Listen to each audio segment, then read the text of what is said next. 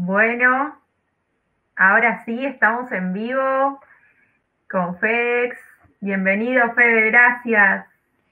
Hola, Alma, bueno, muchas gracias a vos. Contento acá de estar, buenísimo. Buenísimo, y elevando la frecuencia ahí para que nos acompañe todo. Sí, obvio, va, a estar todo perfecto, así Bien, así que bueno, muy agradecidos y bueno, hoy vamos a estar hablando un poquito de, del despertar interior y de la conexión dimensional. Sí, sí, sí. Y bueno, un poquito de, de, compartir eh, eh, mi experiencia, porque siempre digo eh, que era el despertar interior. Antes me decían, bueno, a ver, es hora de despertar y y si bien en esa época tenía un blog que se llamaba Despierta Córdoba, era todo, todos, todas noticias externas, pero el trabajo interno estaba todavía casi eh, fuera, viste, de, o sea, eh, casi como que no lo, no lo tenía, viste. Entonces, bueno, es como que eh, fue una etapa, una nueva etapa para, para mi vida, que Siempre le llamo a esa etapa la reconexión. La reconexión. La reconexión ahí con tu alma sería. Sí, sí, sí.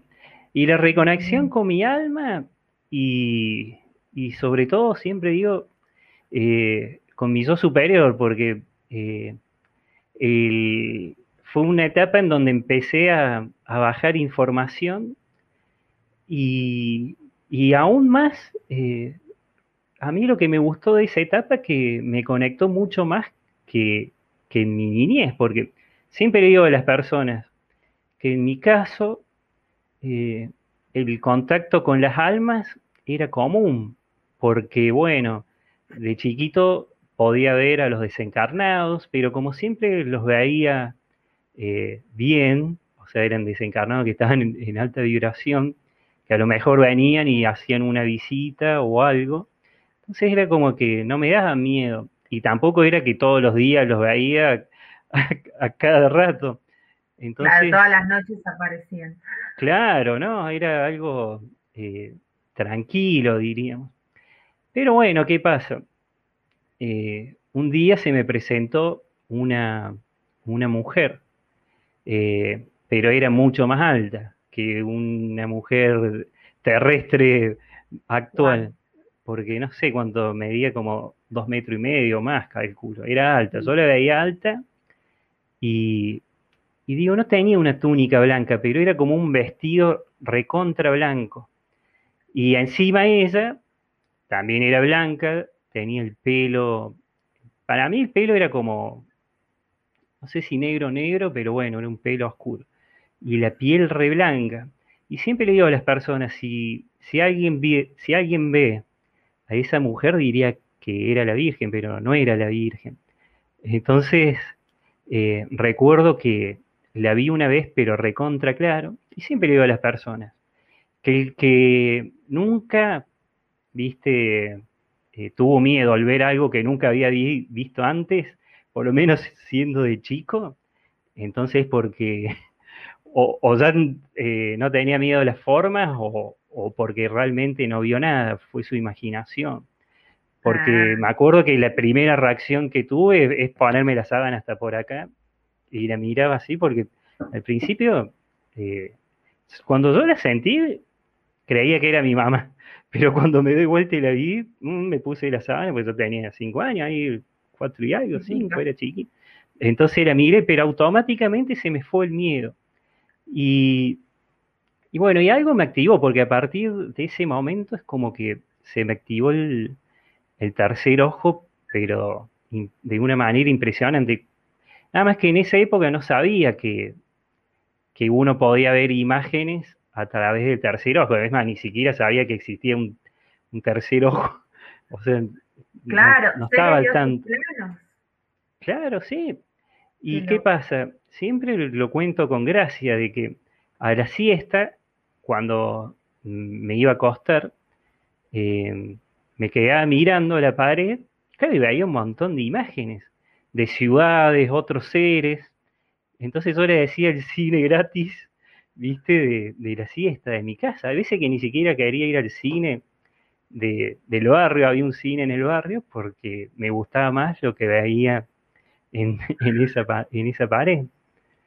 Y siempre le digo, todos los niños, o casi todos los niños, tienen, eh, tienen eh, ese, ese contacto, viste, con, con los desencarnados, con los maestros espirituales, con algún otro, que, algún otro guía. Pero bueno, después van creciendo y es como que ese contacto a lo mejor se, se les... A veces como que se les va calmando conscientemente, porque inconscientemente siempre yo, todas las personas están conectadas con eso. Claro. Y aparte muchas veces si no tenés capaz tus padres que sepan sobre eso y te acompañen, como que no... Claro, y, y, más antes. Pasa que antes, viste, si bien en mi familia, eh, por parte de mi padre, los ovnis, o sea, las revistas, no sé, Fabio Serpa o, o bueno, de otras personas que estudiaban pirámides, eh, les gustaba, pero bueno, después es como que no estaban bien al tanto de otros temas. Y, en mi casa, siempre digo, pensaban que bromeaba, para colmo no era tímido, era muy bromista, eh, y era travieso, como, como se dice, entonces era como que pensaba que bromeaba. Y siempre digo también que en esa época estaba de moda los pitufos, Walt Disney, entonces era como que era pura fantasía, ¿viste? Habrán dicho. Igual, ¿viste? Siempre me apoyaron, fueron recontra, ¿viste? en ese sentido recontra piolas. Pero bueno, ¿viste? Eh, obviamente yo no me acuerdo qué me decían, pero eh, eh, pensaban, viste, que a lo mejor bromía. Pero ¿qué pasa? Cuando falleció mi, mi abuelo, lo pude ver. Y, y, me acuerdo que salía de un dormitorio, iba por el pasillo, y a mano derecha estaba el dormitorio de mi mamá. Y esa la vi sentada, llorando en la, en la cama, porque bueno, recién le habían avisado por encima por el teléfono de otra, de otra vecina que mi abuelo había fallecido, él estaba internado en, una clínica. Entonces, ¿qué pasa? Como yo iba, ahí tenía ocho años más o menos, voy por ese pasillo y miro para el costado y veo ahí a mi mamá llorando y, y a mi abuelo parado al lado, era como que la tenía agarrada. Y como lo vi también que pensé que estaba vivo. Entonces fui hasta el living y le dije a mi abuela por qué mi mamá lloraba, porque eh, es como que relacioné que estaban todos tristes ahí. Y mi abuela quedó helada, ahí llamó mi, a mi mamá y, bueno, y, le contó. Y a partir de ese momento me empezaron a creer. Pero después era como que seguí creciendo, está bien, ahí sí mi abuelo eh, me contó que él había tenido dos experiencias cercanas a la muerte, eh, pero bueno, él dice que entró el túnel, alcanzó a tocar uno de los bordes de ese túnel y que era, decía que era como tocar terciopelo. Pero bueno, más de eso él tampoco sabía, porque eh, en mi familia no había alguien que estudiara a lo mejor metafísica o que iba... Entonces, viste, tampoco sabía.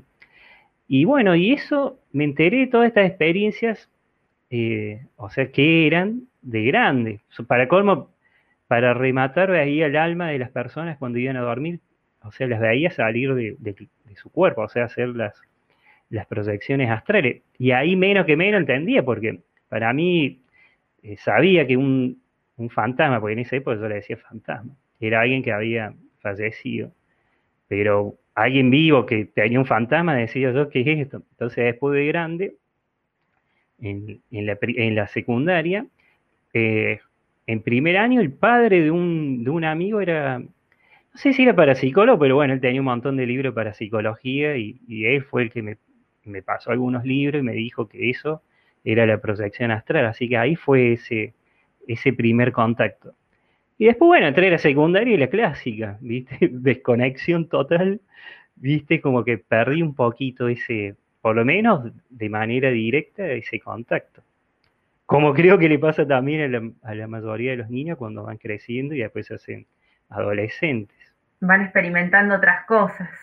Sí, bueno, mira, siempre digo, en mi, en mi sangre eh, tenía, viste, la curiosidad por lo paranormal, por todo eso, porque obviamente como había vivido toda esa experiencia, y al no tener contacto a mí me seguía gustando todo eso, pero bueno, eh, no estaba el contacto, no los veía como antes. Entonces, viste, hacíamos, queríamos hacer sesiones espiritistas y con el juego de la copa las hacíamos después. Eh, encontramos un libro de lo que sea, esotérico y de lo que sea, y para ver si funcionaba, hacíamos lo que decía ahí, y encima siempre funcionaba. Entonces el tema fue que eh, siempre salían mal, por eso digo, y, a veces nos pegamos unos, un susto bárbaro, y tal vez más a los otros, porque bueno, a mí como que mm, no me asustaba ahí porque ya había visto algo, pero eh, bueno, siempre digo un poquito también por las influencias de las películas de terror, es como que inconscientemente te activa más el miedo. Y, pero bueno, esa etapa de mucha curiosidad eh, la tomo como, como una etapa, viste, de, ir buscando ese camino, porque ahí era como que tenía que ver eh, para creer, entonces era como que estaba en el ver, viste, en, en lo exterior. Lo interior cero, por más que haya tenido esa experiencia. Claro, viste, porque estaban... Había una experiencia paranormal muy buena, pero ahí el interior no, no sabíamos todavía qué onda. No, más vale. Me acuerdo que una señora que sí era del centro espiritista, porque después en una época hicimos algo que salió re mal y algo no seguía. Entonces, ah, ¿qué pasa? Sí, eh, una señora, viste, me hizo unas pruebas en la mano y sentía calor de adelante o sea, de la mitad de la mano, de una mitad de la palma de la mano para arriba, suponete, sentía calor y la mitad para abajo frío. Entonces me decía que eh, no pertenecía ni arriba, esa era la explicación que ella me había dado, que no, no pertenecía ni arriba ni abajo, o sea, en esa dualidad, viste, de, a lo mejor de la religión que en esa época era más popular. Entonces eh, me dijo que venía otra cosa a la energía nueva y que eso que había hecho quedó en el pasado, o sea que era algo viejo, una energía vieja. Entonces no entendía nada de qué me hablaba. Hasta que eh, en el 98 más o menos empecé a armar páginas web, pero con esas direcciones geocity.com, Sunset Street, larguísimas las direcciones, que bueno, la primera fue Córdoba Paranormal. Empezar un poco a difundir de manera, bueno, amateur, ¿viste? Todo esto de los ovnis, los fantasmas. Pero después, en el 2000, más o menos, 5 o 6, había un foro de los hermanos del, de los hermanos del cosmos. Entonces ahí compartíamos experiencia. Y ahí, bueno, empezó la etapa del despertar interior. Y ahí sí, eh, dejé obviamente esa, esa página Córdoba Paranormal y eh, tipo en el 2007, 2008, creé la página Despierta Córdoba. Y empecé, ahí me di cuenta que era el despertar de la conciencia. Eh, por más que era, al principio también noticias, porque eh, a lo mejor ahí si meditaba era una vez al mes y no tenía esa continuidad. Entonces, ¿qué hacía? Difundía noticias, bueno, todas las noticias sobre que no iba a ser el fin del mundo, que iba a haber un cambio de era, o sea, todo lo relacionado a, lo, a lo que iba a pasar después del 2012, más otras noticias que estaban re buenas, como una super, eh, unas super naves en, en, las lunas de, bueno, en los anillos de Saturno, digo, ah. o de las gigantescas naves que aparecían en el Sol, o sobre los círculos de las cosechas. Entonces estaba muy con eso. Claro, los crop circles. Entonces, bueno, estaba mucho con eso. Pero trabajo interior, cero. Eh, entonces, bueno, recuerdo que ahí sí me hice una, una regresión a vidas pasadas con, un, con una persona que, bueno, es a mí, ahora Susana. Y en esa regresión me vi todo. Eh, pude ver una ciudad, eh, una ciudad plateada, que esa ciudad plateada tenía monolitos plateados. Y encima en, dentro de esos monolitos, o sea, en, las paredes de esos monolitos, había escritura. Entonces eso, me acuerdo que esa regresión me, llamó muchísimo la atención y bueno, y ahí fue como que empezó un poco la curiosidad, viste, por eh, conectar más por dentro, porque fue, viste, muy buena esa experiencia. Muy y Encima, sí. No, perdón, ¿sería la Atlántida esa ciudad donde estuviste? No, era una ciudad dimensional. Ah, mira. Porque cuando dijiste monolitos, plateado, dije, bueno, tal vez era una vida en la Atlántida, pero no. No, pasa que eh, siempre digo, en Atlántida, en Lemuria, o, Mu, o bueno, en, casi todas las civilizaciones antiguas había monolitos. Claro. sobre todo alto. Había monolitos, eh, estructuras flotantes, viste, que levitaban. Pero bueno, este era eh, muy parecido a los de Inglaterra. Nada más que eran plateados, una ciudad recontra futurista, nada que ver a lo que es ahora. Pero ¿qué pasó? Eh, Obviamente que fue muy fuerte, ¿viste? Y lindo. Bueno, y ese día, esa, pues, me hice esta sesión a la mañana. Cuando terminó, me fui a la base del Uritorco a caminar, a sacar fotos. Y me acuerdo que se me cayó la cámara. Y cuando se cayó la cámara, meto la mano entre esas piedras gigantes y saco una piedra y era exactamente igual a, a uno de esos monolitos que había visto eh, que eran plateados, nada más que esto, bueno, era en piedra, ¿viste? Y, bueno, y, me llamó mucho la atención y me, la guardé. Nada más que este material, viste, era piedra, ahí era otra cosa. Y, bueno, y a partir de ese momento, eh, sé que me acuerdo, ahí empecé con las formaciones, porque de la nada también me empezó a traer lo holístico, interesarme más por, el, por todo esto de, sanar el cuerpo, la mente y el alma, y empecé haciendo Reiki, después otras formaciones, eh, después, bueno, estuve haciendo muchos años eh, terapias que eran, se llamaban en esa época eh, frecuencias sonoras de luz, que eso, bueno, ahí empezó de vuelta mi, los viajes astrales que tenía, porque cuando era chico también tenía viajes, pero bueno, no era, ni siquiera lo sabía. Ya de grande empecé a tener nuevamente viajes astrales. Y recuerdo que, no era un viaje astral, viste, que uno va viendo todo el camino, porque claro, uno se queda a veces, a veces con, con lo que lee y cuando uno sale al astral, ya de solo pensarlo vas ahí, pero me acuerdo que las primeras veces salía al astral y me daba cuenta que estaba en el astral porque quería prender la luz y no podía o quería caminar y obviamente lo podía. Y le pregunté, viste, una vez a mí, bueno, a esa persona que se me apareció un maestro, eh, ¿por qué, viste, no, no podía avanzar? Y porque me decía que, obviamente que ahí no se usaban, no tenemos piernas, que la forma de movilizarse, eh, o sea, de moverse era pensarlo y de ahí, viste, ir a donde uno quería. Pero ¿qué pasó en este, en en ese viaje iba a un, lugar que era todo como amarillo. Eh, y encima la atmósfera era media como amarilla. Y era todo muy armonioso. Pero al principio no sabía que, eso era un viaje astral, obviamente. Eh, porque antes había estado en ese lugar y, y siempre digo, cada vez que estaba en ese lugar, a lo mejor me dictaban algo y lo hacía tal cual me lo dictaban y siempre eso que hacía tenía a lo mejor mucha repercusión o me servía, viste, para que, bueno, eh, supongo que si era algo referido al trabajo de esa época, me recontra servía para eso.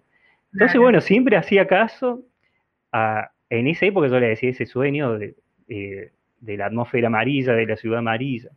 Y después, obviamente, que cuando me dictaron y me di cuenta eh, que era, bueno, una ciudad dimensional, otro plano, eh, me dictó, viste, ese maestro espiritual de esa ciudad, de, una terapia que se iba a llamar frecuencia sonora de luz y que, bueno, que era con sonido y colores, o sea, cromoterapia y, terapia de sonido. Bueno, y durante muchos años hice esa terapia. Pero ¿qué pasa? Era como que eh, seguía mucho en lo, en lo externo, por más que hacía esa terapia, porque esas conexiones profundas, directas, no, todavía no las tenía. Y ahí empezó ya la etapa porque siempre de alguna u otra forma te, te, lo van haciendo saber. Me acuerdo que empezaron, viste, amigos, otros terapeutas, que me decían, Fede, recibí un mensaje porque eh, quieren que, que, hagamos una sesión, porque hay un mensaje para vos. Bueno, la clásica, al principio era como que no creía mucho, hasta que fui a esa sesión y bueno, ahí me decían que tenía que meditar de vuelta todos los días porque iba a bajar, bueno, nuevas cosas. Nueva info. Iba a actualizar el, sistema. Entonces, ¿qué pasó? Me puse, me puse a, ahí sí, a, hacer el trabajo interior. Bueno, y ahí empezó a meditar, a meditar. Es como pasa, ¿viste? La primera semana no, no, no, no conectaba la segunda tal vez un poquito menos, pero la tercera semana ahí sí ya se me, se me presentó el sello, eran siete triángulos, uno dentro de otro, y el último era amarillo, entonces ahí sí ya me... bueno, y después averigüé que eso era, eran siete, eran los siete pasos que tenía el alma y el último era de la sanación. Entonces era recontra ¿no? ¿viste? bueno, ahí empecé también a, esa conexión, ¿viste? Pero bueno, ahí me lo empecé a tomar en serio. Bueno, y, después sí, eh, logré conectar con mi maestro. Al principio fue muy así telepático rápido, porque también tenía otra, otra creencia que creía que uno iba a estar a escuchar como si fuera un teléfono y que iba a hablar todo fluido con ellos. Entonces al principio eran instrucciones cortas que a mí me sorprendía, porque bueno, no sabía. Y, y lo primero fue que me, iban a enseñar a recordar una técnica que usé en una vida que tuve en Mu. Ah. Entonces, y bueno, y, me hicieron también una activación en, el chakra 8, 9, 10, 11 y 12, me decían. Pero sobre todo el 11, eh, que el 11 era el que me iba a permitir ah, utilizar esa, esa técnica, porque en ese chakra eh, em, iba a activar un códice lemuriano, que un códice es un activador cuántico y que a través de ese códice iba a poder abrir registros universales. Y me acuerdo que eh, había hecho una formación de registro chicos hacía, no sé, un año antes. Eh, uno quedaba online, así que ahí tenía mi duda, porque decía, cada vez que intentaba conectarme con esa manera no, no me salía. Entonces, viste, estaba ahí como que, bueno, seguía. Y con, realmente con, eh, desde este contacto empecé a, a realizar lo que me decían paso a paso. Primero, bueno, me conectaba mucho el lápiz lazuli y después, bueno, otras técnicas que si las explico son muy difíciles, pero bueno, de mucha conexión. Y, y bueno, y ahí empezó el tema de realmente de la, reconexión interior. Y, recuerdo que lo primero que, que, me dictaron era una, una oración espiritual de ver tiempos durante una visión. Y hasta hoy si lo veo era muy, muy, muy chamánico, porque era vi tiempos durante una visión, confío, orando, confío. Bueno, ahora no me la acuerdo mucho porque la tengo anotada, pero era 33 días o 30 y pico de días eh, solo con... Sí, pasa que ellos me decían, va, ellos, mi, mi maestro, que con esa oración iba a activar eh, la visión superior, le dice. Que la visión superior no es que superior de hacerse el que ve más que otro, sino eh, de una visión más dimensional. Entonces, de poder ver otras cosas. Pero sin distorsión, porque me decían que era larga esta activación porque querían asegurarse de que cuando logre hacer esta activación iba únicamente a conectar con mi esencia divina, o sea, con mi yo superior. Entonces, a través de esas imágenes iba a poder ver también eh, a la hora de hacer interconexiones, o sea, eh, bajar mensaje de algún otro maestro, quién era, y sobre todo que no haya distorsión sujeta, me decían. Entonces, bueno, empecé con, con todo ese tema.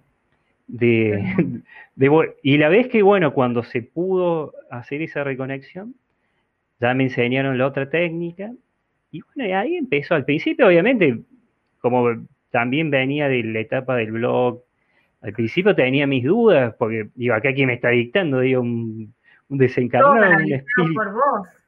Claro, y, y ya una mezcla, porque al principio era así, era telepatía, nada más que después era más a lo, digo, escritura semiautomática.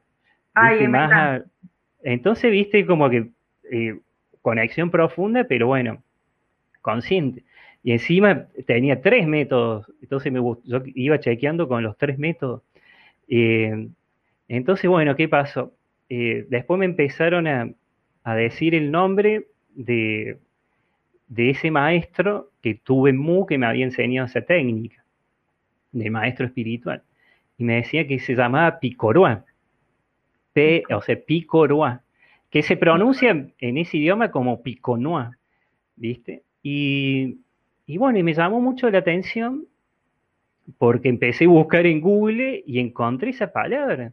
Y encima tenía un significado en una tribu maorí que eh, cuando se hundió, bueno, el continente de Mu, eh, obviamente que hubo muchas etapas de, hundimiento, no es que se hundió de golpe o se fue inundando. es como que hubo muchas etapas. Entonces la última etapa más actual de nosotros, o sea, más actual a esta era, por más que sea la era anterior, algunos sobrevivientes se fueron a donde está, bueno, eh, Nueva Zelanda, otros, bueno, quedó la isla de Pascua ahí solita, otros para Sudamérica, otros para América Central, otros para América del Norte, otros para Hawái, algunos en Japón, porque en ese continente era muy grande y, y hay, me han dictado palabras que nunca escuché en mi vida y que existen como ciudades en Japón también. Entonces fue muy loco. Y, pero ¿qué pasa? Empecé a bajar información y era como que le quería encontrar el error a la técnica y al, y el chakra 11, digo, que chakra 11 decía yo al principio. Y, entonces era muy divertido también porque, viste, era como, pero ¿qué pasa? Preguntaba lo mismo, o sea, hacía una pregunta y me respondían una cosa. Volví a hacer otra pregunta y me respondían otra cosa volví a hacer otra pregunta y me respondían de vuelta lo mismo. De vuelta hice la misma pregunta y me dijeron, hijo, fe, o sea, tenés fe, está bien, digo, no, no pregunto más, ya está. Bueno, y a partir de ese momento empezó un camino de también de, de, exploración interior, pero recontra fuerte, porque obviamente ya empecé a bajar información, me decían que, iban, que iba a bajar un libro, eh, que se iba, pregunté cómo se iba a llamar, le había en dimensiones espirituales superiores, que bueno, tal cual. Encima el libro tardé un montón porque fui bajándolo con distintas técnicas, porque todo lo que bajaba lo iba chequeando. Y, bueno, y fue una etapa de también de eh, agarrar otros libros que por ahí tenía y de, y de preguntar si toda la información de ese libro era exacta y me decían que, que como todo, viste, una persona si si baja un libro y sobre todo antes, porque ahora nosotros estamos en lo que los mayas le llaman el amanecer galáctico, y al ser el amanecer galáctico hay como más luz y bueno, y la información baja un poco más clara, pero antes estaba muy mezclado con el esoterismo, la magia oscura, entonces bajaban información, pero un poquito me decían de distorsión sujeta había. O sea, la distorsión es cuando baja alguien, viste, un mensaje, pero a través del ego, viste, lo distorsionas. Entonces, a lo mejor dentro de ese mensaje está la estructura, pero está distorsionado porque está, está la interpretación de la persona. Entonces, a mí lo que me gustó de este método es que ni siquiera eh, quería buscarle una interpretación, porque es más, a veces cuando veía que iban escribiendo, yo a propósito pensaba otra cosa y nada, porque digo que esto es mi mente y me decían cosas pero que nunca había escuchado. Sí, sí, sí. Como que bueno, pasa que tu mente decía otra cosa. Y obviamente que igual.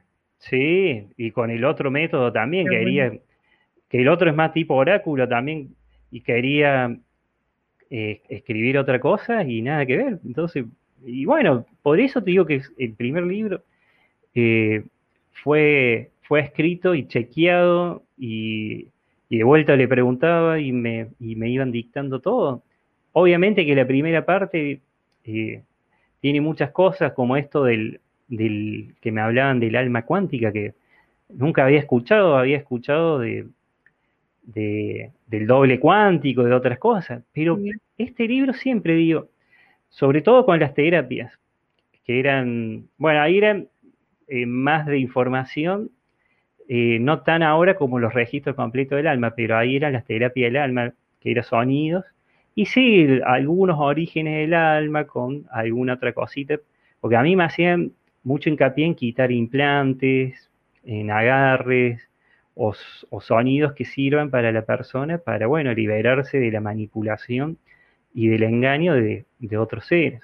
Entonces me hablaban también de que nosotros somos un alma cuántica y que la verdadera vida se desarrolla en las dimensiones espirituales superiores de donde, de donde somos, que no todos obviamente somos del mismo, tenemos el mismo origen, porque si tuviéramos el mismo origen seríamos esclavos álmicos o, un nuevo orden mundial, viste, para almas. Entonces me hablaban de que vienen almas de, las constelaciones de, del, del, o sea, no del sistema solar, sino de la galaxia, y que nada más que no eran de tercera dimensión, sino que venían de dimensiones espirituales que eran nada que ver a la física. Entonces me decían que las almas venían de la dimensión 6, 7, 8 y 9. Claro, y eso todo fue, eh, al principio me lo dictaron eh, como para que la entienda. Y después, bueno, ahí me entraban a detallar eh, cómo es la dimensión espiritual número 6 y qué hacen las almas, que me decían, suponete, que son almas muy nuevas, las de la dimensión espiritual número 6, y que uno a lo mejor puede identificarlas porque son personas a lo mejor que son muy escépticas o que no están muy conectadas a lo espiritual, porque bueno, están ahí dando sus primeros pasos y están eh, con el antropocentrismo full, ¿viste? Y, si, si, no se lo ve, no existe, entonces están con eso, ¿viste? Entonces, bueno, me decían de que, bueno, que hay que respetarla porque ese es el proceso que tienen. El Algunos le dicen portales orgánicos, pero bueno, a mí me decían que el tipo portal orgánico, o sea, cuerpo sin alma, dice que no. Nada más que bueno, que algunos están en. parecieran que, no tienen alguno, pues están como, bueno, en, están bueno en, en la suya, como diríamos acá en Argentina, un poquito colgados. Claro. para no, como un pequeño fractal digo, cuando no se ve mucho el alma es como que tienen un pequeño fractal, ¿no? De ellos nomás, de esa alma. Sí, porque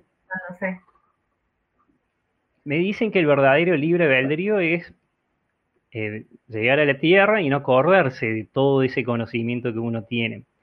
Porque, bueno, viene a, a, vivenciar lo que vino, porque, bueno, acá dice que no son pactos eh, entre almas, porque ya sería eso un contrato y hasta algo, viste, manipulado, si no son acuerdos, entonces, bueno, uno viene a, bueno, a esas almas vienen a aprender a vivir, bueno, y la viven de manera intensa, y eso está re bien porque así es. Después me dicen que hay bien, vienen almas de la séptima dimensión espiritual, que ahí ya es más escuela porque vienen a vivenciar situaciones duales, o sea, experiencias positivas y negativas, pero que dicen que no, tienen que ser masoquistas, que si viven situaciones eh, negativas, ¿viste? tienen que aprender a, poner en práctica todo el potencial que tienen ¿viste? dentro para, bueno, transmutar y transformar esa, esa situación. Entonces, bueno, ahí también juega un poco algunas entidades que no quieren que los humanos, viste, despierten todo eso, ese poder, esas cualidades, esos dones que tienen, porque, viste, te mantienen ahí un poquito como atrapados. Claro, hacen lo que se llama la interferencia psíquica externa negativa, entonces, entonces por eso, viste, hay almas que a lo mejor viven una situación dolorosa y después la repiten y la repiten y la repiten porque es como que no son conscientes de que viste, cambiando la frecuencia, o sea, cambiando su pensamiento, cambia su frecuencia y ya le cambia toda la realidad que tiene. Claro, le cambia la vida, entonces, bueno, está ese temita. Pero bueno, eh, los guías espirituales y los maestros tampoco pueden meterse, interferir, entonces están ahí. Pero bueno, hay otra etapa son cinco niveles, me dice, de conocimiento en esta dimensión 7. Y después me dicen que hay otras almas que vienen a lo que le llaman el renacer espiritual, que son almas que, ya no viven situaciones duales, eh, por lo menos emocionales, pero sí que han tenido, se han apegado mucho a las cuestiones terrestres y a lo mejor, y no terrestres, sino hasta localistas de un país. Entonces han tenido lo que le llaman lealtad negativa. Entonces estas almas, ¿qué hacen?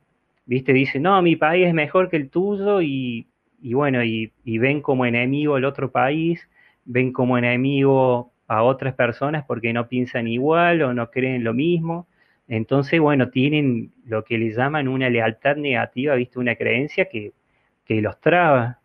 Bueno, ¿y qué hacen? Cuando desencarnan, obviamente, que toda alma que desencarna también recupera su conciencia original. Y el recuperar su conciencia original se da cuenta. Y no es que viene a que lo maten el otro día, como por ahí se lee y se creen, sino me dicen que uno viene ya a vivir una vida totalmente distinta. Entonces, si una persona en otra vida fue racista o, discriminó a otro por cualquier creencia distinta, eh, ¿qué pasa? Eh, si no está haciendo eso, si no está discriminando de vuelta o maltratando a otro, es porque ya eh, transmutó esa situación. Entonces ya, ya pasó, viste. Bueno, expandió, porque a mí me hablan de los niveles eh, de conciencia, o sea, que tiene cada dimensión, y uno cuando supera eso la expande. Y al expandir la conciencia, viste, al abrir la mente, bueno, ya transmuta. Bueno, y después, obviamente que hay otras almas que vienen de la octava dimensión espiritual, me decía, que son almas que vienen a ayudar a las almas kármicas a ascender, así se llama, dice. Que ayudar a las almas kármicas, en realidad es eh, ayudar a las almas que tienen trabas, y siempre me dice que ascender es evolucionar. Entonces, es como que uno ya está al servicio, viste, ayudando a otra persona que eh, no metiéndose directamente, pero aconsejándola, porque me dice que uno puede hacer eso hasta dando buenos consejos a través de lo que uno puede hacer con, con YouTube, ¿viste? El periodismo, como le llaman, de anticipación, ¿viste? Y los canales, bueno, lo que hace vos, lo que hacen un montón. Claro, entonces ellos eh, comparten información y si otra alma la recibe, que casi siempre, tarde o temprano le llega esa información. Entonces, bueno, le sirve para que a lo mejor no se enganche si está en una situación dual de tristeza, eh, a que no repita siempre lo mismo, entonces a lo mejor con un buen consejo, o ahora que hay un montón de personas que hacen terapias holísticas, entonces pueden enseñarle a que utilicen el, poder interior que tenemos, porque acá no hay que olvidarse que estamos encarnados en la Tierra y, y por más que se aspira viste que por más que algunos crean, porque el, antropocentrismo que hace es como que lo ve el humano como un terrestre y nada más, pero el humano ya es cósmico porque estamos acá en el, planeta Tierra, ya está girando y es como una nave que iba, se iba moviendo. Claro, entonces ya el humano ya de por sí, desde que salió ya es cósmico, porque bueno, está dentro del universo. Pero ¿qué pasa? Cuando uno se apega mucho al antropocentrismo como que, viste, le, empieza a tener también miedo a las formas, eh, porque acá qué pasa, cuando uno ayuda a las almas kármicas a ascender, también uno ya es más consciente, viste, y tiene más conexión, entonces uno puede meditar y, y ver, viste, otros seres, o tener contacto con seres extradimensionales, entonces si uno tiene el miedo a la forma es como que también está ahí como que no lo, no lo deja avanzar por, por bueno, por ese antropocentrismo, viste, de las formas. Pero bueno, eh, creo que la gran mayoría de las almas que están en la Tierra son de la octava dimensión. Igual hay muchísimas séptima también es esta, pero bueno, por lo menos la que, la que uno está en contacto son muchísimas. Y después hay otra etapa de almas que, están, eh, que, que le, dicen ser su propio maestro que son almas que, ponen en práctica todo lo aprendido en otras vidas eh, para ser su propio maestro. Y a mí siempre pongo de ejemplo esto, que una vez una señora me dice, cada vez que tengo un problema, estoy hasta acá de lo que sea, tapada, viste, de problemas, siempre salgo adelante porque tengo un suertón bárbaro. Y eso en realidad no es suerte, sino que los guías, cuando se hace alguna terapia de registro, le dicen que quiero que sepas que en otra vida ya tuviste problemas y siempre saliste adelante, ¿viste? O algo así le mandan algún mensaje. Entonces la persona inconscientemente sabe de que, o sea, inconscientemente sabe cómo salir adelante. Por eso digo, a veces uno, estando acá en la Tierra, eh, se preocupa por el alma y el alma, el alma sabe más que, que, el que está, que la mente consciente, diríamos, porque el, alma apenas desencarna sabe dónde tiene que ir y todo, si es que no tiene implantes álmicos y todo eso. Entonces, viste, ya la tiene mucho más clara, eh, por más que seamos nosotros. Pero bueno, siempre digo, cuando uno duerme, el alma sale del cuerpo, y porque el cuerpo descansa, pero el alma no, con el cuerpo astral y lo que sea, pero bueno. Eh, siempre está en contacto con, con el superior nuestro, porque eh, a través de ese hilo, que bueno, algunos por la parapsicología dicen que es de plata, pero bueno, es como un hilo etérico. Y, y tampoco no es que se corta, sino que siempre digo, mira, me decían que, que nuestra verdadera vida está en esa dimensión espiritual y de ahí uno puede ir a, a quinta dimensión, porque dice que existe ya una tierra en quinta dimensión donde estaban estas civilizaciones antiguas. Existen eh, tierras también en cuarta dimensión, existe otra en tercera en donde hay almas pero más nuevas. Hay otra tierra eh, alternativa en donde eh, por lo menos un hecho histórico de la Segunda Guerra Mundial ganó el, el que perdió acá y hay gente que a través de, bueno, de mantras, dice que va, entonces, y la conocen. Entonces, bueno, hay un montón de tierra, nada más que, obviamente nosotros estamos acá en esta, pero eh, el, siempre le digo, nuestro yo superior, o sea, nuestra esencia divina, hace de cuenta que esta es la esencia divina, eh, y este es, esta es la alma cuántica que tenemos. Entonces, sencillamente dice que de esa dimensión se desprende, o sea, eh, tenemos un desprendimiento casi en parte iguales, y el alma cuántica es la que entra al cuerpo y que vive esa experiencia, pero apenas desencarnamos, eh, se unen, ¿viste? Y ya, bueno, continúa la vida de cada uno en esa dimensión de procedencia, la dimensión de procedencia original. Entonces uno estando ahí ya puede ir a una dimensión como lo ha ido antes de otra persona, a una dimensión de quinta, nada más que en vez de de encarnar en cuerpos eh, como nosotros, eh, bueno, ahí directamente le dicen materia holográfica, en cuerpos, viste, como nosotros los vemos de carne y hueso, allá son cuerpos de luz, o sea, es como una materialización. Entonces, es como los elementales que ellos cuando vienen acá u otros lados se materializan. Entonces, en otras dimensiones como la quinta, en una frecuencia octava, y dice que hay hasta una novena, eh, se materializan y bueno, tienen esos cuerpos de luz que obviamente que eh, viven mucho más años que nosotros. Entonces, pero dicen que cuando van esas, a, esos lugares de quinta dimensión, esos planetas, porque van a hacer eh, tarea, diríamos, misiones que tengan que ver con el universo.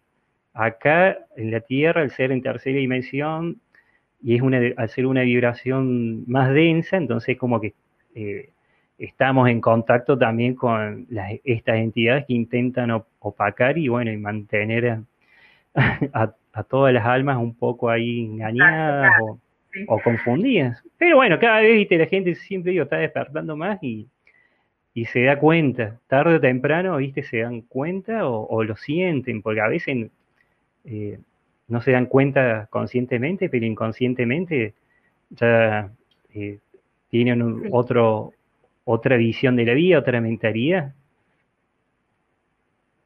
Sí, es así, como que ya mucha, es muy loco ver como mucha gente que está ahí, como dicen, ¿no? Viviendo más en la tercera dimensión, ya se empieza a conectar con la energía, que sienten las energías de otras personas, te cuentan y vos decís, bueno, está, está cambiando algo, se ve el cambio como le llega, o sea, tal vez no de forma consciente, pero inconsciente lo, lo, van demostrando.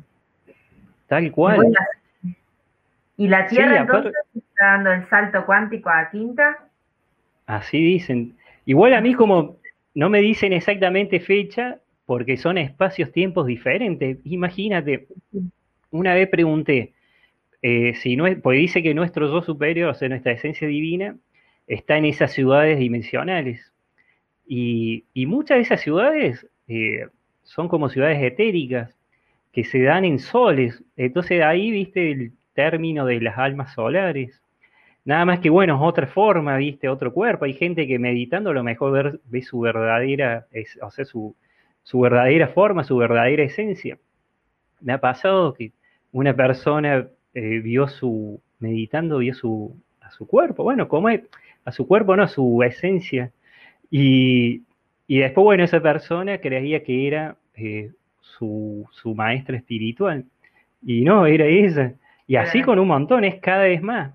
Entonces, eh, de ahí también el término que dice acá, porque a mí me decían, suponete, que hay que tener cuidado con las personas que dicen que son ángeles encarnados, porque los ángeles no encarnan en la tierra porque eso se materializan, se presentan directamente porque son pura energía, o sea, no necesitan un cuerpo. Pero ¿qué pasa? Eh, hay veces que a lo mejor una entidad como Arconte o, u otros pueden engañar a una persona diciéndole que son un ángel. Eh, un ángel o un maestro ascendido. Y me decían que si una persona recibe un mensaje de un maestro ascendido, esa persona no la transforma en, un maestro ascendido, sino que es un mensajero o, o escuchó un mensaje de un maestro ascendido. Pero ¿qué pasa? Es muy distinto, eso ya sería las trampas del karma, pero hay algo muy distinto de que sí hay personas que su verdadera esencia son seres alados, luminosos, etéricos o no.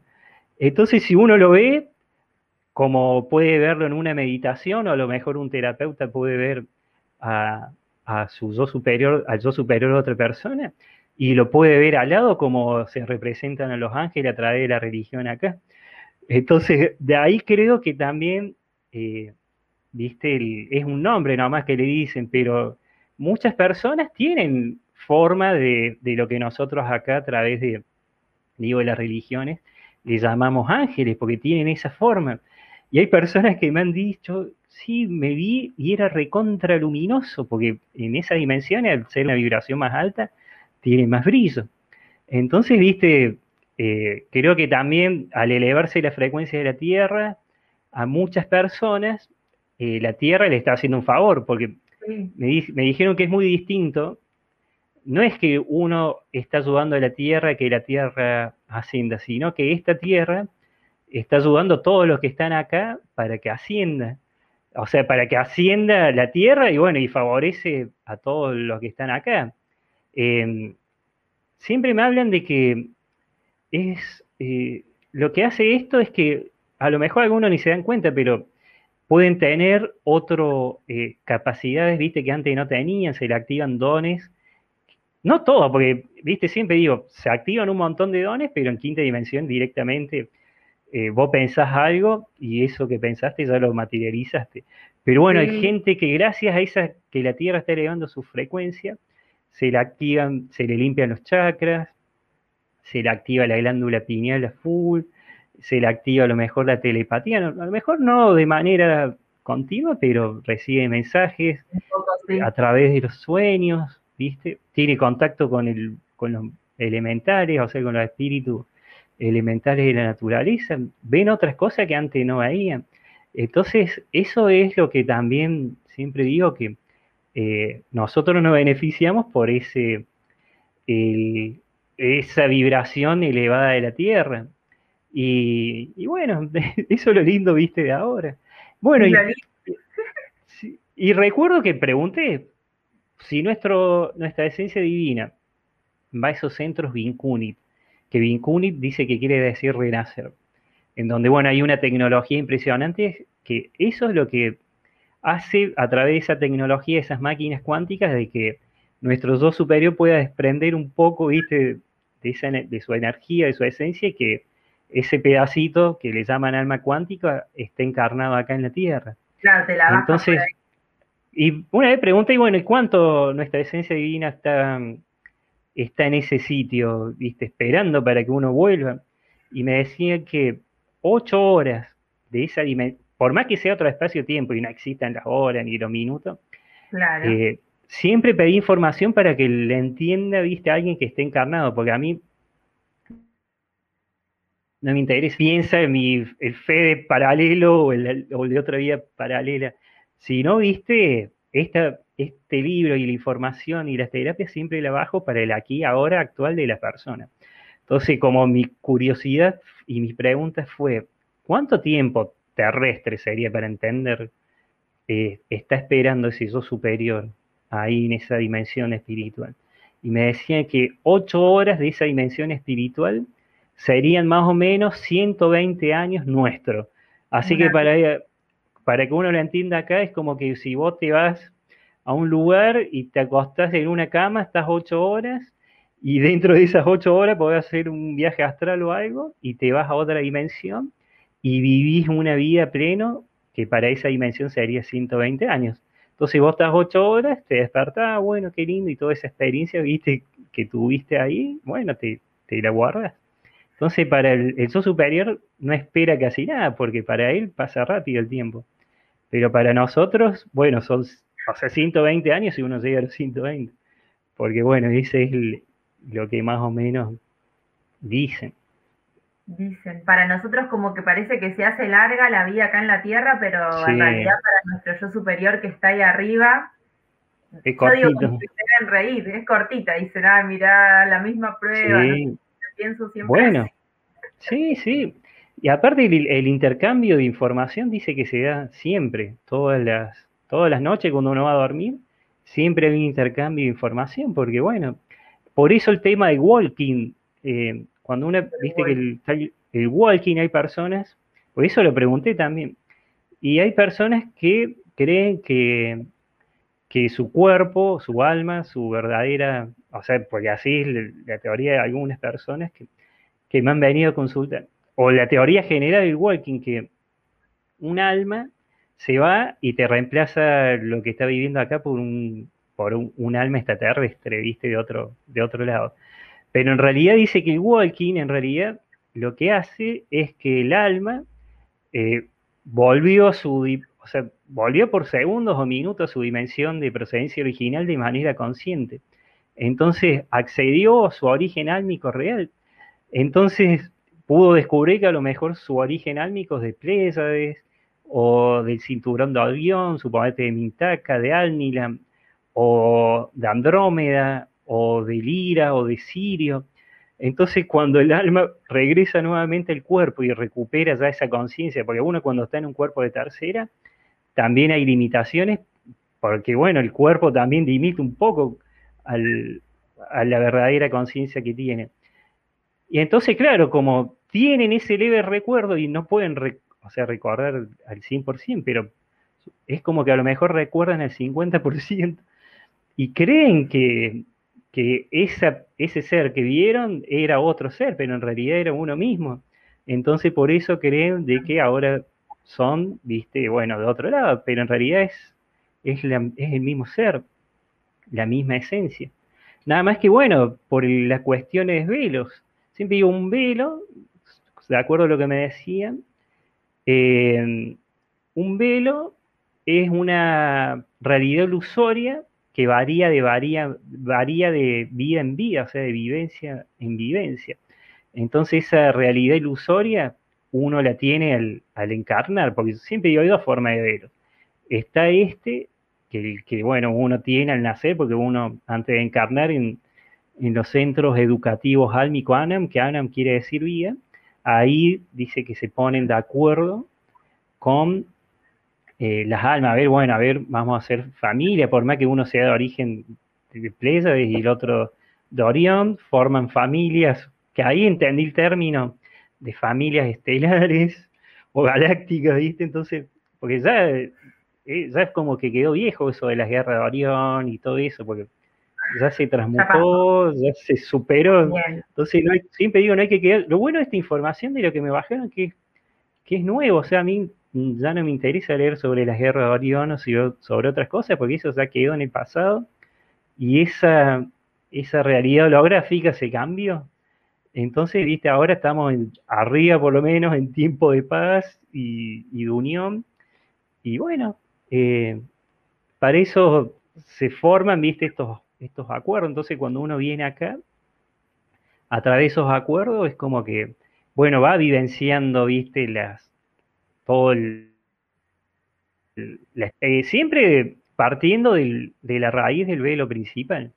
Después sí hay velos que eso sí no sirven para nada, que son los velos que uno puede tener cuando eh, a lo mejor está en una familia y en esa familia a lo mejor son religiosos, muy religiosos, y te meten una idea que hace que esa religión sea cierta, todo lo que dice esa religión sea real, y todo lo otro es mentira, no sirve para, para nada, son demonios, son infierno, bueno, te meten miedo a través de todo eso.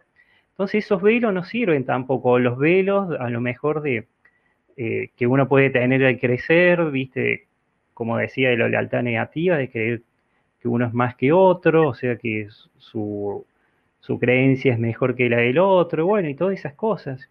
Entonces esos velos sí dicen que no sirven porque son velos que, que uno tiene, viste, a medida que va creciendo. Entonces, cuando uno quita todo eso, realmente ahí empieza el, despertar interior. Por eso, viste, a mí me gusta llamarle despertar interior y el contacto dimensional, porque uno se saca todo lo que tiene y ya entra en contacto con todo y se da cuenta que antes, viste, no entendí el famoso eh, todos somos uno, viste, porque si bien a mí me encantó el tema de que no le hagas a otro lo que no quieras que te hagan a vos, pero bueno, ahí entendí también de, del tema de las familias cósmicas, de que, bueno, a mí lo primero que me llamó la atención fue cuando pregunté el significado de Dios. Dios es el creador, lo, que uno le, como le quiera llamar. Y me dijeron, es una energía superior y es una energía superior y su, y su conciencia se unifica con los universos de todas las dimensiones. Así que ahí me di cuenta de que también, bueno, tal vez después de lo del libro, de que hay muchas dimensiones y, en cada dimensión hay un montón de universos. Entonces, eh, no puedo pretender ir a un universo a lo mejor X porque mi origen álmico es otro, porque es de otro universo, de esa misma dimensión, pero de otro universo. Entonces, por eso siempre digo que hay muchos universos, no millones, pero sí me decían que había miles de universos. Eh, entonces, viste, es muy grande esto. Y nosotros somos chiquititos, o sea, al lado de todo esto, somos un eslabón más de todo, de todo, bueno, esta gran, de este gran universo, va, de estos grandes universos, porque esto ya supera. Hermoso. Eh, mira, yo la otra vez estaba explicando en un programa, Obviamente que uno encarna de manera consciente y, de manera voluntaria, pero cuando uno nace, siempre digo, las madres son portales dimensionales, porque eh, hay muchos que ni siquiera ven ese túnel, el túnel que algunos eh, ven cuando desencarnan. Eh, tengo, me voy a dar cuenta de esto cuando desencarne, pero creo que es más lento de ver ese túnel cuando uno tiene una experiencia cercana a la muerte de que cuando uno ya desencarna y regresa a su casa, porque eh, son fracciones de segundo. Entonces, cuando uno regresa a su casa a través de esos agujeros de gusano, directamente, eh, capaz que es un flash, es como un abrir y cerrar de ojos, eh, y llega a su casa, a su hogar, a su dimensión de procedencia. Y ahí decide después dónde sigue. Entonces, para ponerlo de ejemplo, siempre le digo a las personas, para que se entienda fácil, sobre los orígenes del alma y dónde uno tiene que ir. Si a mí suponete me dicen, mira, eh, anda a trabajar a, no sé, a China. Eh, te ofrezco trabajar en China, pero bueno, la condición es de cuando llegues a China, eh, perdés la memoria, pero bueno, vas a vivir una experiencia re fuerte y va a estar todo bien. entonces me voy a China y estoy re feliz o lo que esté haciendo ahí. Pero ¿qué pasa? Ahí pueden venir gente y decirme, no, mira, nos vamos a Estados Unidos porque ahí, de ahí somos y acá nos secuestran, viste, una cosa Entonces, somos de Estados Unidos porque somos más libres, hay más plata, más dinero, ¿viste? Entonces, ¿qué pasa?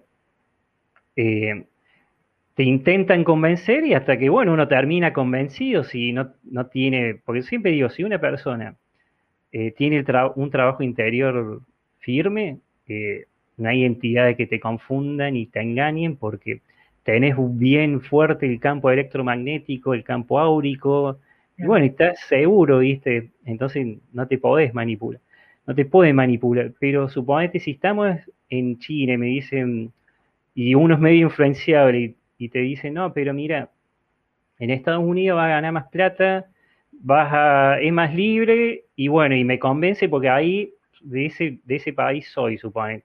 Entonces me llevan a Estados Unidos y después me hacen trabajar de esclavos, porque así son las trampas del karma. Entonces te hacen trabajar de esclavo en no sé qué es cualquier otra cosa, y después de ahí me engañan estos mismos seres y me dicen, no, pero mira, o estas mismas personas, te vamos a llevar ahora a Japón porque de ahí sos. Entonces, bueno, las trampas del karma funcionan así, te van llevando de un lugar a otro y pero nunca viste la persona, o sea, el alma en este sentido, nada más que bueno, estoy poniendo acá en ejemplo de países, nunca esa persona va a su lugar de origen, a su casa porque se mantiene engañado y a lo mejor engañado a través del ego, de lo material, de la forma.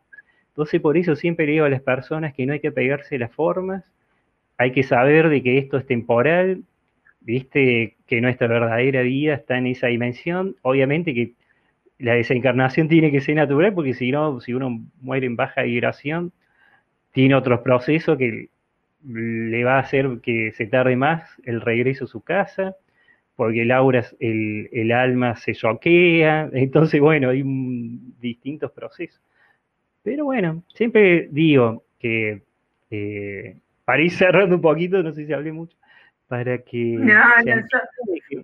que puedan, que hagan lo que sientan dentro y que siempre digo, ante cualquier duda, que mediten y en silencio. Yo trato, viste, de que mediten en silencio porque ahí uno va a conectar, por lo menos a la que me, sirve a mí y, la que recomiendan a veces los guías, viste, de que eh, ante cualquier ejercicio que vean o meditación o, o, lo que sea, que antes, viste, pregunten a ver si eso le va a servir a uno, porque a lo mejor lo que le sirve a uno, a otro no le sirve porque tenía otro, un destino de sanación diferente o de activación diferente.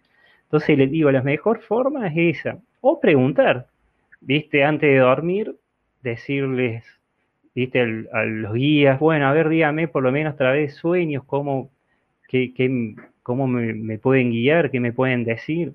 O a través siempre digo, hay un método que a lo mejor si una persona no conecta directa de manera directa mucho, eh, puede agarrar un libro de numerología. Hay uno muy bueno que es, que es de ángeles, que ¿cuánto hay del 0 al 999, no? Entonces ahí, viste, le podés decir, cuando le digo, bueno, a mi pareja Isabela, que, eh, un matecito también acá me están, me están sirviendo. Mate de Madein Arcs, viste, del Congreso. Este es el, ah. recuerdo que me quedó del último congreso de, Ariel y Marine, así que bueno, gracias, justo me hacía falta. bueno, entonces, eh, uy, ¿en qué estaba? ¿Qué estaba diciendo hablando de... Ah, de, la técnica de los números. Entonces, eh, siempre recomiendo eso, ¿viste? De que una persona antes de dormir le pregunte sus guías espirituales sobre los números. Entonces, que, que le respondan a través del número, suponete de ese libro, y quiero que me respondan de ese libro, viste, que tengan, o, bueno, de cualquier otro, pero bueno, siempre recomiendo, viste, marcar el libro y decirle, quiero que me respondan de acuerdo a estos números. Y, me ha pasado, viste, de personas que me han contado de que le han respondido y, y bueno, no es que le responden y uno tiene que andar buscando, viste, por todos lados los números, sino a lo mejor uno se da vuelta y en un cartel ve el número, o compra algo y en el ticket tiene ese número, entonces después se fija en ese libro y casi siempre le, dan lo que necesitaba la persona saber en ese momento. Y esa técnica sirve y funciona muchísimo. Hermoso. Sí, a mí me gusta mucho el tema de, las señales que te dan cuando cuando vos pedís. O sea, justo el otro día iba caminando por la calle y le pedí a mi ser superior que quería saber una respuesta sobre un tema. Y voy caminando y veo en un restaurante que la silla tenía unos mensajes escritos. un lugar donde pasaba siempre. Digo, ay, gracias. O sea, siempre ah, están ahí. Y sí, pasa que bueno. Sí, y hay un montón de gente que tiene señales por todos lados y hasta para salir de situaciones, viste, feas. Y bueno, eh, a lo mejor porque no le prestaron mucha atención o, o porque están muy apegados a algún vicio o algo, entonces como que no logran darse cuenta. O porque creen que es un sueño dicen, ay, qué sueño loco que tuve. Y, y bueno, y ahí quedó. Por eso siempre digo, también hay que prestarle mucha atención.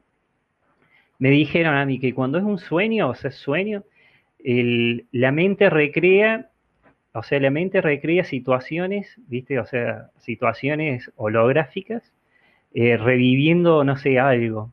Entonces la, eh, la, mente puede, a lo mejor cuando uno tiene un sueño loco, a lo mejor se, en, un trabajo, alguien se llegó, tuvo un mal momento con su jefe y se quedó con ganas de decirle un montón de cosas, y esa noche sueña algo, entonces dice que la mente para liberar conciencia, recrea situaciones holográficas para que, bueno, a lo mejor esa persona eh, en un futuro no, no le agarre una enfermedad terminal.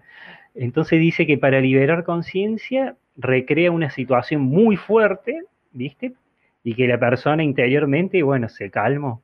Pero ya cuando eh, son viajes astrales, ¿viste? Son eh, que la gente cree que son sueños, porque hay muchos que han, tenido ese, ese tipo de, conclusión, dice, uy, soñé con una ciudad que había naves espaciales, supone. Y, y en realidad, viste, no fue un sueño. A lo mejor pudo haber sido, viste, porque bueno, hay casos, pero cuando es muy real y la persona lo sintió y le bajó información y que después que la pudo comprobar, o entonces bueno, ahí ya es un viaje astral. Entonces sirve muchísimo. Bueno, y los sueños lúcidos sí que hay técnicas, pero bueno, eso sí, un poquito más largo de, utilizar el sueño lúcido cuando una persona se da cuenta de que, de que está soñando, puede cambiar situaciones. Entonces, eh, pero bueno, ahí es otra técnica, que ahí, bueno, un amigo ese siempre me estuvo, me estuvo tirando algunos, algunos datitos que sirven, así que bueno, un saludo para él. Pero bueno, sirve mucho. Qué bueno lo de los sueños lúcidos, eso como que te viste que a veces te puedes despertar en el sueño, me pasaba. Sí, bueno, hace poco me pasó. Me activaba ahí. Sí, hay una técnica que uno eh, puede, puede, bueno, eh, a través de, de esa, o sea, de ese despertar dentro del sueño y darse cuenta, viste, yo había visto unos seres chiquititos así azules que estaban dentro de una pared que estaba roto. Entonces ahí me di cuenta que estaba soñando y pedí que me muestren de dónde son realmente, eh, porque a veces también sirve romper el código de la ilusión. Entonces automáticamente de un segundo a otro me estaba viendo en un lugar, o sea, estaba ahí directamente parado mirando, era una, bueno, era un centro Vincuni, pero era como una maqueta. Lo veía así como una maqueta, todo de cristal, eh, como si fuera un globo terráqueo de los colegios o gigantesco, nada más que este era un domo gigantesco y yo iba corriendo así, con mis manos, y miraba despacito, y eso iba girando. Entonces iba mirando todo, y obviamente que era, no eran edificios como uno puede ver acá, era otra construcción, y en el medio había un sol, pero un sol entre azul y turquesa.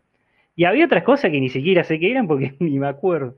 Entonces iba mirando y mirando y mirando. Y bueno, y ese era un, no un centro Vincune, sino un centro educativo álmico Anam, en donde, eh, por eso, en estos sitios, hay personas que pueden tener guías espirituales o maestros espirituales de cualquier rincón del universo y hasta no solamente un ser galáctico o un maestro etérico, sino hasta eh, espíritus elementales de la naturaleza, como hadas, gnomos. Y bueno, y, esto se, se, da porque en estos centros educativos álmicos, que son como las escuelas etéricas, eh, van las almas y los maestros enseñan. Entonces de ahí es que por ahí se dice que yo, a lo mejor una persona es fractal de un maestro ascendido, pero a mí me explican que en realidad esa persona fue, eh, diríamos para que se entienda fácil, alumno de ese maestro. Entonces, cuando preguntaba entre algunas cosas que él enseñaba, decía sobre los distintos caminos que tiene ¿viste, el alma para evolucionar. O sea que ellos te tiran un montón de posibilidades y bueno, y uno elige qué camino seguir, porque acá, viste, me hablan de que después de la dimensión 10 para arriba, eh, no encarnan más porque son pura energía, y ya en la dimensión 10 también hay ciudades solares, en la 11 ciudades plateadas, en la 12 ciudades doradas, en la 13, bueno, es pura energía. A mí me dividen esto de acuerdo cómo lo había aprendido en esa vida que tuve, y bueno, y de acuerdo a la espiritualidad lemuriana. A lo mejor los atlantes también creo que la dividían en, en muchas más dimensiones, porque encima de eso también tenemos las dimensiones mentales del cuerpo mental, por eso te digo que siempre digo a las personas por ahí no hay que enrollarse mucho en eso, sino bueno, conectar de adentro y, bueno, seguir su, su, lo que dice su, su, interior. Que siempre el interior es un teléfono del, conectado a la esencia divina de cada uno, porque ahí era, entendí lo que me decían de, ah, vos querés saber una respuesta, una, algo, viste, que te respondan adentro, viste, y yo me ponía a meditar y digo, pero ¿dónde me responden, viste, cómo es esto? Y después hizo uno ¿Cómo me llega la... práctica y conexión, es como que tenés al alcance todos los libros, ah, bueno, me pasa esto, consultas, y ya tenés eh, esa información guardada. Y me dicen que, eh, que cada, un, cada alma cuando desencarna ahí recupera toda esa información que Ahora es como que uno la tiene también de acuerdo a lo que necesita, viste, para esta vida, porque a lo mejor eh, hay cosas de otra vida que no le sirven a esta porque era una vida totalmente diferente. Pero bueno, eh, siempre digo que conectando adentro uno tiene ese teléfono, como decía el amigo, el teléfono rojo con, con el yo superior de uno. Esas respuestas que a veces buscamos están ahí adentro. Qué bueno bonito. Sí. sí. Así que bueno, espero que, les haya. Hermoso, gracias. Bueno, gracias a vos y bueno, ahí tu pareja, a todas las personas que están viendo. Y bueno, eh, que saluda y un abrazo para Martini y Cristina Cameselia te habían ahí dicho súper hermoso, gracias Fede. Ah, María Elena Martínez y Bueno, un saludo a todas ellas también. Saludos para todos y bueno, para los que vean también en diferido, tenía, unas personas que, amigas que no podían verlo en directo.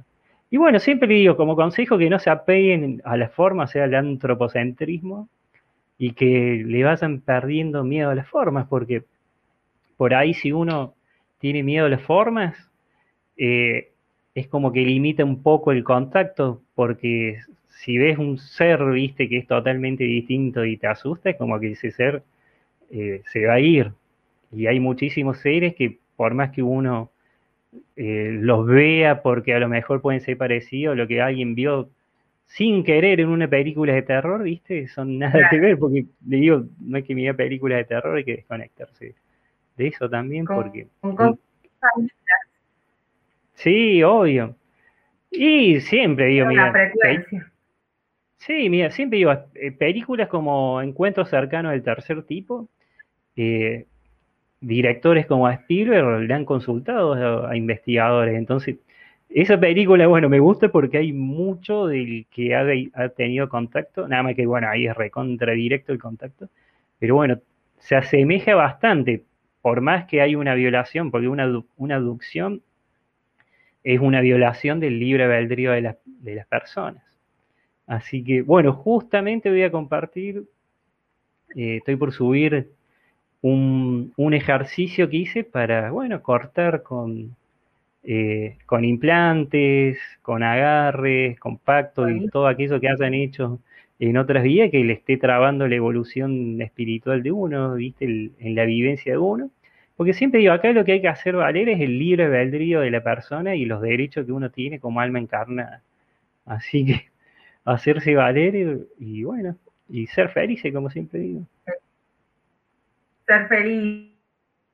Y bueno, vamos a, estar atentos a cuando subas ese ejercicio para ahí ayudar a liberar el alma y que, y que siga su evolución tranqui y arriba. Sí, sí, sí. Ahí, bueno, y ahí les voy a compartir también eh, lo que me bajaron. Esta mañana hice, así que bueno, capaz que ahora esté esta nochecita ya subido. Buenísimo, buenísimo. Bueno, Fe, no sé si ya te tenías que ir, así que no te... Sí, sí. Casi la suerte, te tuvimos un ratito más, pero muchas gracias. No, pero bueno, a mí me encanta, me encanta hablar, así que compartir, ¿viste? Lo que porque de esto siempre digo, em, la diferencia entre antes y ahora es que antes esto lo hablamos con, los amigos y bueno, me decía, uy, Fe, tenés que hablar, así que es como que a mí, es como digo, hablo y siento que la glándula pineal entra a titilar, entonces es señal de que voy a hablar, si no me titilas, porque bueno, ahí capaz que no, no hable tanto, pero... Qué bueno, es lindo eso de sentir los chakras ahí. Uy, sí, sí, sí, sí. Bueno, cuando hago las sesiones de contacto lo resiento. Siento ahí la, bueno, la conexión, como digo, porque a la hora de hacer esas terapias abro y cierro, ¿viste? No es que todo el día. Por eso está, bueno para que también se, se cuide.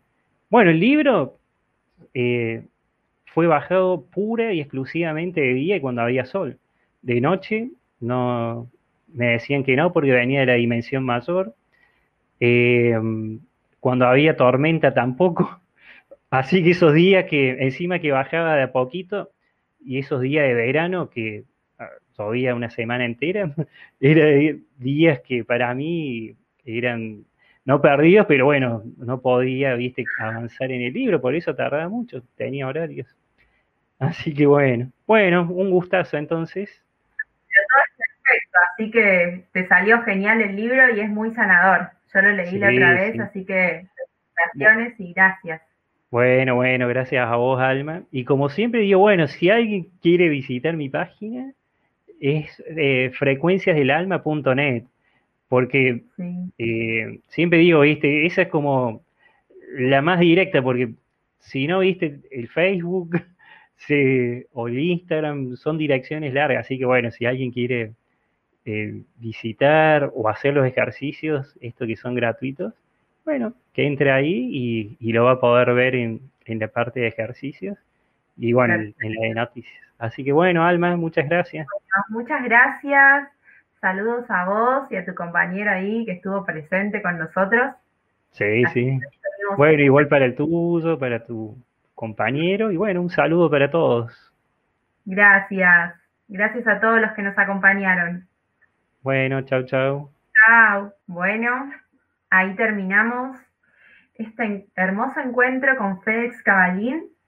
Y bueno, ahora les voy a poner en los comentarios su página para quienes lo quieran visitar. Y bueno, muchas gracias por, por acompañarnos. Cualquier consulta, cualquier duda, acá seguimos conectados. Gracias.